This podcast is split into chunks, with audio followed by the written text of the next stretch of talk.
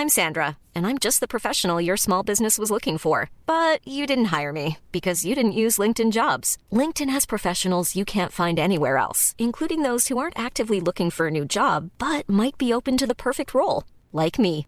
In a given month, over 70% of LinkedIn users don't visit other leading job sites. So if you're not looking on LinkedIn, you'll miss out on great candidates like Sandra. Start hiring professionals like a professional. Post your free job on linkedin.com/people today.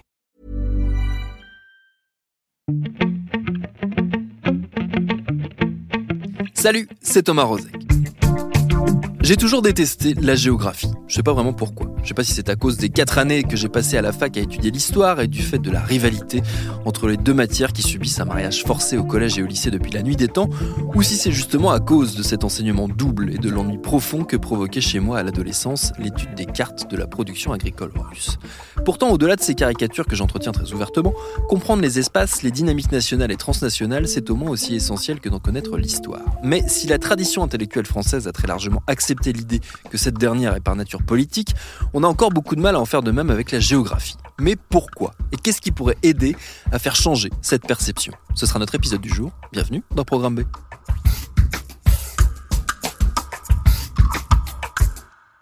Notre invité, c'est Renaud Duterme. Il est enseignant diplômé en sciences du développement et de la population de l'Université de Bruxelles. Il vient de signer un petit manuel pour une géographie de combat, disponible aux éditions de la découverte à partir du 16 janvier 2020.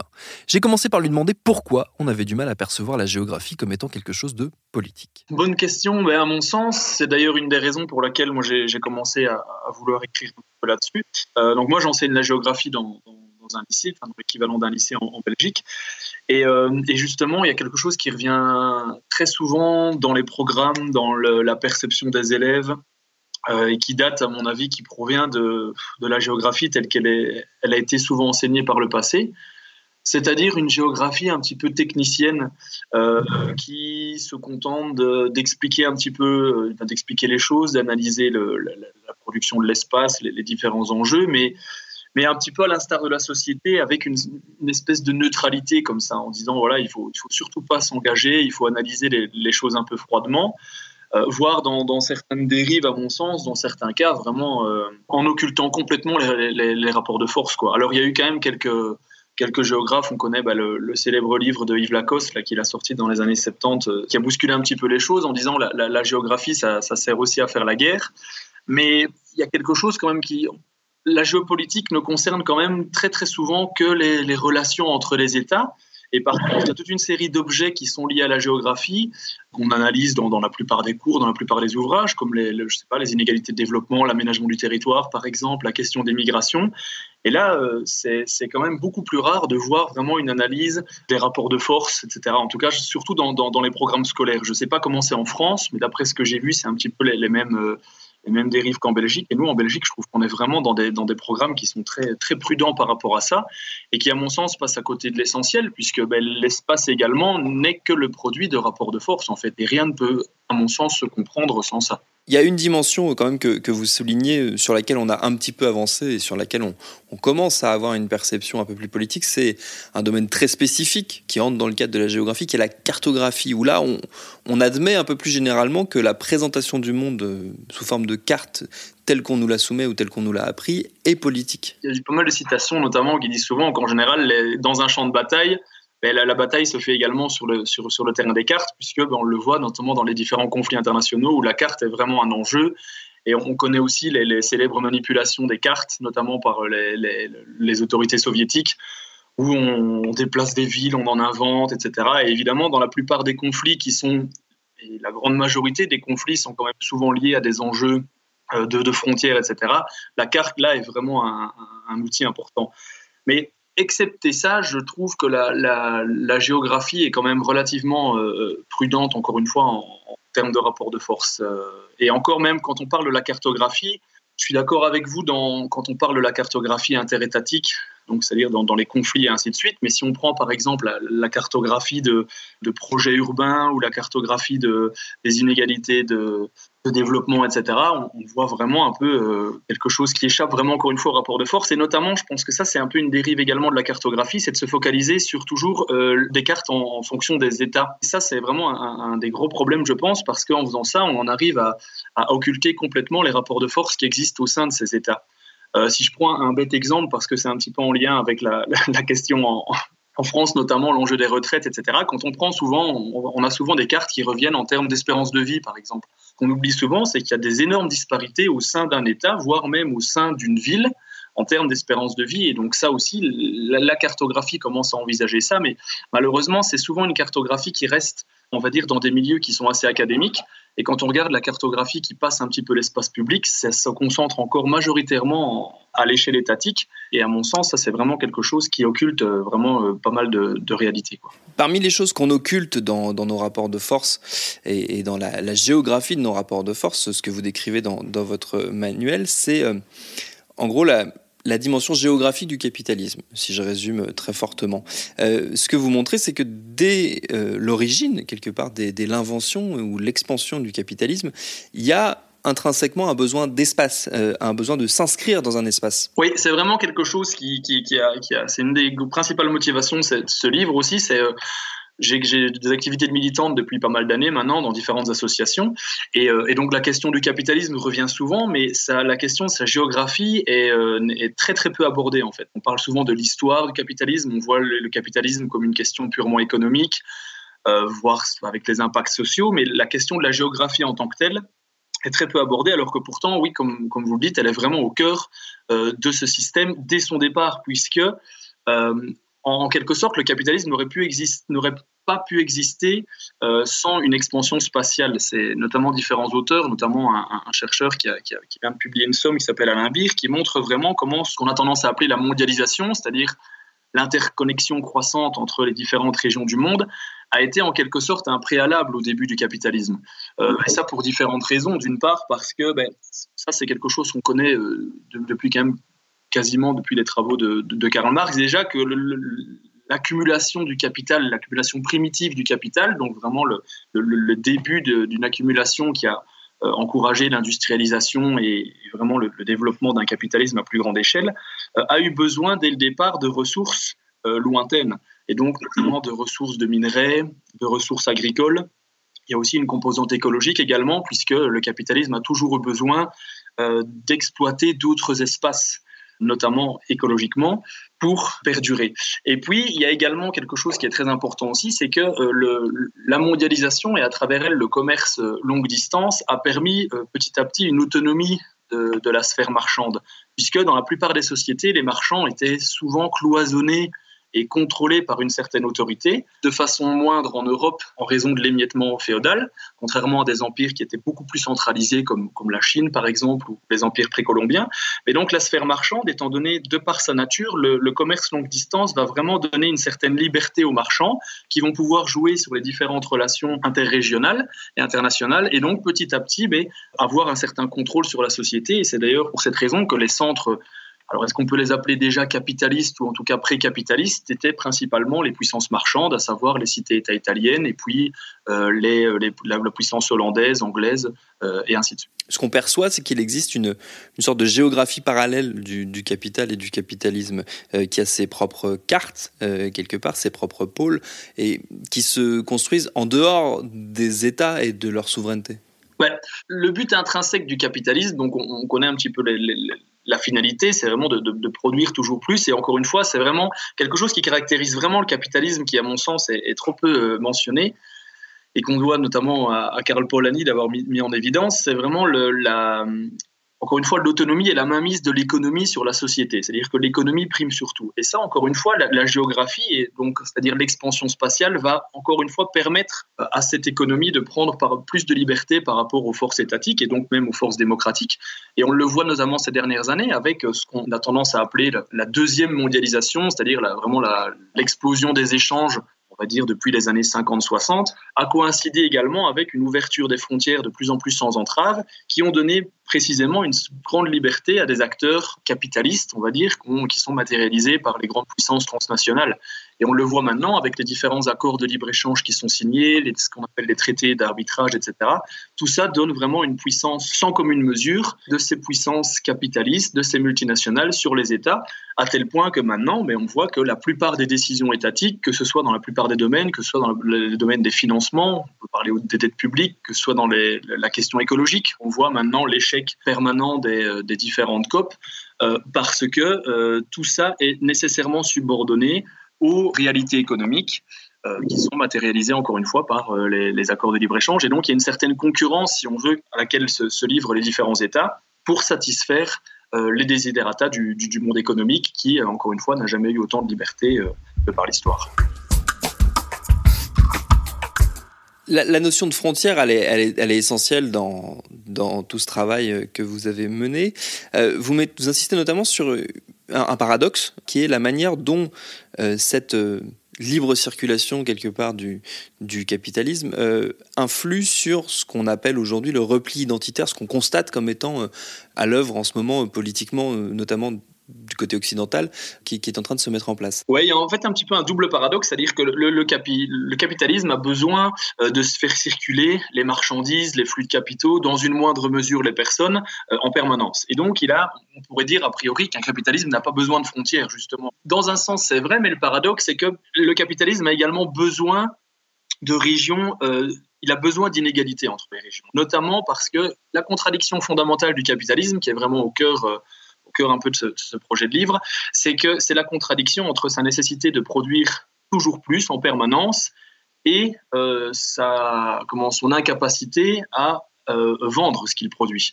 Notamment pour différentes raisons, parce qu'il y a une saturation des marchés, parce que euh, la main-d'œuvre euh, les, coûts de la main-d'œuvre sont systématiquement euh, abaissés. On le voit maintenant à travers les, politiques de flexibilisation salariale, qu'on appelle de flexibilisation salariale, etc. Ça veut dire que le capitalisme porte en lui des germes de surproduction qui se traduit matériellement par différentes crises. Or, historiquement, le capitalisme a très souvent surmonté ces crises par l'expansion géographique, c'est-à-dire en trouvant des nouveaux marchés ailleurs. Et pour cette raison, il faut nécessairement qu'il euh, y ait un différentiel de développement sais que le mot développement est un petit peu est, ambigu, mais on va, on, va l'utiliser pour des raisons pratiques. Et donc, il faut nécessairement que euh, le capital puisse exporter ses surplus dans des régions qui sont moins développées et donc dans lesquelles les perspectives de profit sont, sont, bien plus élevées. Donc là, on voit déjà le premier paradoxe, c'est-à-dire qu'un capitalisme a besoin d'une certaine liberté de circulation tout en ayant des frontières qui sont, même si elles sont invisibles, sont quand même marquées entre des mondes qui sont plus ou moins riches. Et le deuxième paradoxe, c'est que étant donné cette, circulation du capital euh, et cette euh, toute puissance de l'économie, on voit que tout cela provoque une certaine insécurité chez les populations.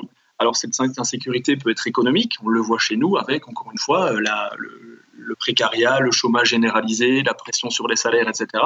Cette sécurité également peut être culturelle, on va dire, parce qu'on voit de plus en plus une méfiance euh, des populations vis-à-vis de l'immigration qui provient principalement de cette toute liberté économique, puisqu'on remarque qu'en général, la plupart des replis identitaires proviennent de régions qui sont un petit peu les perdants de cette mondialisation. Et donc, paradoxalement, on va avoir une tendance chez, ces gens-là à vouloir se replier et à renforcer les frontières. Et ça, c'est quelque chose, à mon avis, qui est... Euh, qui est un petit peu inné parce que la plupart des, des populations cherchent une certaine sécurité et euh, ne sont pas adeptes du, tout marché une fois que ces effets négatifs se font sentir. Et donc, en général, on remarque que dès que euh, la sphère économique atteint une, toute puissance, et encore une fois, euh, cette toute puissance a probablement jamais été inégalée dans l'histoire, on voit qu'il y a un repli et une recherche de sécurité, de repères qui se matérialise de plus en plus par des replis identitaires. Et c'est clair qu'on ne peut pas comprendre euh, l'élection de Donald Trump ou alors les débats par rapport au Brexit. Euh, et même dans d'autres pays qu'on appelle émergents, comme l'élection de Bolsonaro au Brésil, on ne peut pas comprendre tous ces phénomènes sans analyser clairement la, cette contradiction et, cette dimension mondiale qu'a pris le, capitalisme. Là, on parle beaucoup du, côté macro, on va dire, de, des rapports à un niveau étatique. Euh, vous, vous êtes intéressé aussi au, un domaine plus micro, c'est ce que vous mentionniez tout à l'heure, euh, c'est-à-dire en rentrant à l'intérieur des cartes, euh, dans les cartes qui sont dans les cartes quelque part, euh, et notamment à ce développement, cette explosion du capitalisme fait en termes d'urbanisation. C'est un des, un des traits saillants du, du livre. En fait, par rapport à la, contradiction que j'évoquais tout à l'heure, donc et au besoin permanent du capitalisme de, de, produire en, permanence, on voit qu'il y a clairement un lien avec l'urbanisation. Ça, on doit vraiment au chercheur américain David Harvey d'avoir mis ça en évidence. C'est-à-dire que l'urbanisation va avoir également, euh, la, donc la production de la ville, euh, va avoir le même rôle, si on veut, que euh, l'expansion spatiale. C'est-à-dire que l'urbanisation va permettre aux capitaux et à la surproduction de trouver des nouveaux marchés. Et on le voit maintenant avec euh, l'émergence de la ville. Il explique ça, par contre, notamment Harvey explique ça en mentionnant dans les. On a beaucoup parlé des, des 30 glorieuses, donc c'est vraiment une période de prospérité. Et les 30 glorieuses trouvent principalement aussi une, de leurs raisons d'être par euh, cette urbanisation, le développement de la banlieue périurbaine, qui s'accompagne de toute une série de choses, à savoir l'ascension de, la voiture individuelle, euh, le développement des autoroutes et ainsi de suite. Et donc tout ça fait que ben, les, grands travaux qui ont été nécessaires pour euh, reproduire, refabriquer euh, ces, nouvelles villes ont mobilisé des, millions de travailleurs, ont mobilisé des milliards de, dollars ou d'euros, enfin de, francs, de, monnaie nationale à l'époque, euh, qui ont permis, encore une fois, au capitalisme de satisfaire, de trouver des nouveaux marchés et donc de, de satisfaire ces, exigences. Et on le voit encore maintenant, où on remarque que dans la plupart des villes, ben, cette urbanisation est vraiment un phénomène mondial, puisque depuis 2007-2008, si je me trompe, euh, il y a voilà, plus de la moitié de, la population humaine qui, vit en ville. Donc on voit vraiment que ce n'est pas uniquement une tendance... Euh, une tendance des pays euh, dits industrialisés, même si les causes dans les pays plus pauvres sont différentes.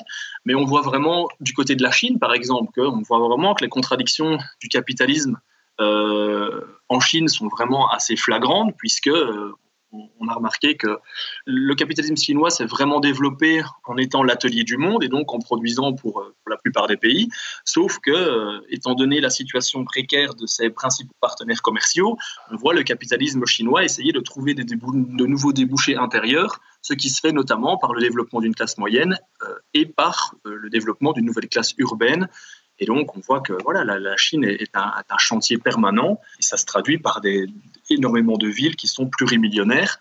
Donc, c'est encore vraiment un, exemple concret qui, montre que voilà, cette urbanisation, depuis le début, en fait, euh, Harvey analysait déjà ça avec Paris euh, au 19e siècle, euh, sert vraiment, encore une fois, d'exutoire, si on veut, pour les différentes marchandises qui sont Comment la géographie s'inscrit dans tout ça, dans tout ce qu'on vient de, décrypter? Est-ce qu'elle est là pour euh, souligner ce qui existe, pour se projeter euh, vers l'avenir sur ce, que, ce, vers quoi nous entraîne le, modèle actuel, pour proposer des alternatives? Comment est-ce qu'elle s'inscrit dans tout ça?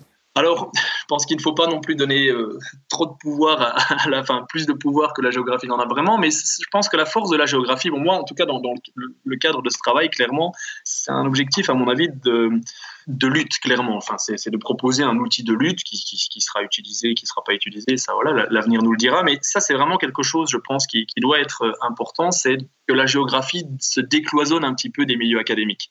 Et ça, c'est vraiment une de ses grandes faiblesses, je pense. Et moi, je le vois un peu en, tant qu'enseignant également. C'est que les premiers élèves que j'ai, souvent, c'est qu'ils ont vraiment une très mauvaise image de la géographie. Et on a un peu, euh, voilà, encore comme le début de notre conversation, l'idée d'une géographie qui est fort, euh, voilà, fort théorique, etc. Et ça, c'est quelque chose, à mon sens, qui, que, dont de nombreux militants doivent un petit peu s'emparer, c'est-à-dire essayer d'amener cette question euh, un peu au-delà des, sphères académiques. Mais je pense qu'une des forces de la géographie également, c'est d'articuler différentes échelles, c'est-à-dire d'articuler des luttes qui sont locales avec des revendications qui sont beaucoup plus globales. À titre d'exemple, on ne peut pas envisager euh, des questions écologiques fondamentales comme le retour à une agriculture de proximité, par exemple, ce qui est quelque chose qu'on peut trouver dans la bouche de quasiment euh, tous les partis politiques. On ne peut envisager un retour et une promotion de ça sans remettre en cause les différents accords de libre-échange qui mettent en concurrence les euh, agriculteurs de différentes régions du monde. Donc c'est ça qui, à mon sens, est, important et c'est un petit peu quelque chose qui, m'a animé quand j'ai écrit ce bouquin, c'est vraiment essayer de voilà d'articuler les différentes questions, d'articuler les, les, luttes, les luttes locales avec des revendications beaucoup plus globales et surtout de faire le, euh, le lien entre les différents combats. C'est aussi quelque chose qui, parle de la mondialisation, c'est question un peu qui est, qui, est, en filigrane de tout ce livre, parce que contrairement à ce qu'on pense la mondialisation, on, pense souvent que la mondialisation doit être pour, contre, ça n'a pas vraiment de sens. Nous sommes dans un monde mondialisé pour une bonne part, je pense que c'est irréversible. La question est de savoir, est-ce que, euh, quelle mondialisation est-ce que l'on veut? Est-ce qu'on veut une mondialisation qui met en priorité, encore une fois, les impératifs économiques euh, au détriment de tout le reste Ou est-ce qu'on envisage une mondialisation qui met en lien la coopération, les échanges culturels, en cloisonnant l'économie à sa place, en la réencastrant dans la société? Et, là, encore une fois, je pense que la géographie a tout son rôle à jouer. Et ça, c'est entendable, même pour les allergiques congénitaux à cette discipline, et je parle d'expérience.